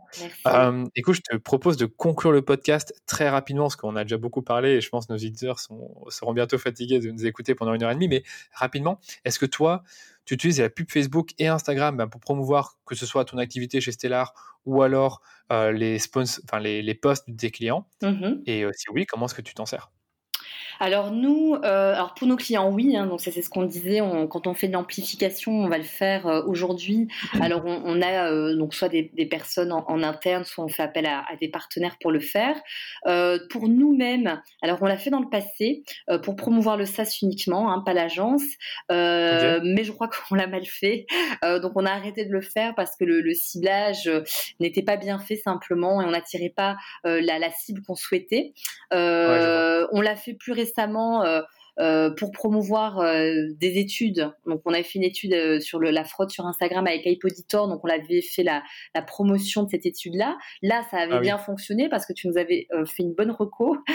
C'était toi qui ah nous avais aidé à le faire. Donc, forcément, là, ça a bien marché. Et pourquoi pas le refaire dans le futur pour promouvoir le SaaS Évidemment, voilà, si, si ça, c'est évidemment une technique marketing qui, on sait, fonctionne très bien. Ouais, d'accord. C'est vrai que je me doute bien que pour l'agence, c'est beaucoup de la recommandation et enfin du bouche à oreille. Après, pour le stage, je peux donner deux, trois conseils. Ben, ce qui marche bien pour promouvoir un SaaS, c'est un webinaire, hein, clairement. Tu vas faire un webinaire, tu vas parler euh, de, de, de, tout ce que peut faire l'outil ou alors de, tout ce que tu peux faire en marketing d'influence et ensuite proposer ton SaaS. Ou alors, mais ça, je pense que tu vas me, tu vas me dire tout de suite non, c'est de proposer une version freemium gratuite euh, ou un essai gratuit de 14 jours. C'est un truc qui se fait beaucoup dans l'univers du SaaS. Mmh c'est comme ça que tu as tiré, tu n'as pas le choix, tu dois faire tester euh, les, les, les, les faut que les personnes puissent tester le produit, le SaaS avant de, l'acheter. bref, c'est encore un autre sujet. Mmh Écoute, on a beaucoup parlé et je pense que nos auditeurs voudront en savoir beaucoup sur toi. Où est-ce qu'on peut te retrouver? Et ensuite, ben, dis-nous comment aussi, euh, comment travailler avec toi si jamais euh, nos auditeurs veulent euh, prendre ton outil ou faire appel à ton agence mmh Bien sûr. Alors, euh, où me trouver? Ben, En ce moment, c'est chez moi, euh, malheureusement, avec le confinement. Je, je, plaisante, je plaisante. Donc, on peut me retrouver euh, sur LinkedIn, donc, où je suis assez, assez active, donc sur le, chat ou en m'envoyant un, message. je suis aussi accessible par email. donc là, je ne vais pas forcément donner mon email ici, mais sur le site de Stellar, donc il y a une rubrique contact où on peut évidemment m'envoyer un email ou directement à contact@stellar.io et alors avec plaisir pour, euh, pour échanger euh, avec des personnes intéressées. Super, bah écoute, je vais mettre ces deux liens euh, dans les notes de l'épisode et j'allais dire aussi, hein, bah, remets mon bonjour à toute ton équipe, à Cathy, il y avait aussi Vanessa, Marine et tous les autres. N'hésite pas à leur partager le podcast. Je n'y manquerai pas. Et euh, voilà, parce que je, on est d'accord que c'est là, c'est pas juste toi, il y a toute une équipe et je pense qu'on n'a pas vraiment dit au début. Heureusement que c'est pas juste moi. ouais, ouais, tout à fait, tout à fait. C'est une belle équipe euh, euh, aujourd'hui et, je, je n'y manquerai pas de leur passer le bonjour. merci beaucoup de m'avoir invité en tout cas. Ah bah, avec grand plaisir, c'était super et je te remercie pour tous les conseils que tu as donnés. Et comme je te disais, ben, je, te, je, te, partagerai l'épisode quand il est terminé. Et merci à nos auditeurs de nous avoir écoutés. Merci. Salut. Au revoir. Un tout grand merci d'avoir écouté jusqu'au bout ce nouvel épisode du Rendez-vous Marketing. Vous savez maintenant tout sur le marketing d'influence et à quoi vous devriez faire attention avant de lancer et je dirais même planifier une campagne. Si vraiment vous prenez le sujet très au sérieux, je ne peux que vous recommander de tester l'outil SaaS de Stellar. Vous avez entendu par Sarah que l'outil est très complet et vous permet de planifier votre campagne de A à Z. Chers auditeurs, si l'épisode vous a plu, vous savez ce qu'il vous reste à faire. Abonnez-vous au podcast pour ne pas manquer les prochains épisodes. Et surtout, n'hésitez pas à me donner une note 5 étoiles sur Apple Podcast. J'ai encore vérifié avant-hier. Je vois qu'on a déjà une cinquantaine d'avis, mais c'est encore trop peu pour moi. Donc prenez vraiment deux minutes pour me donner un feedback sur le podcast afin que je puisse progresser dans mes entrevues. C'est tout pour aujourd'hui. Je vous dis à très vite pour un nouvel épisode du Rendez-vous Marketing.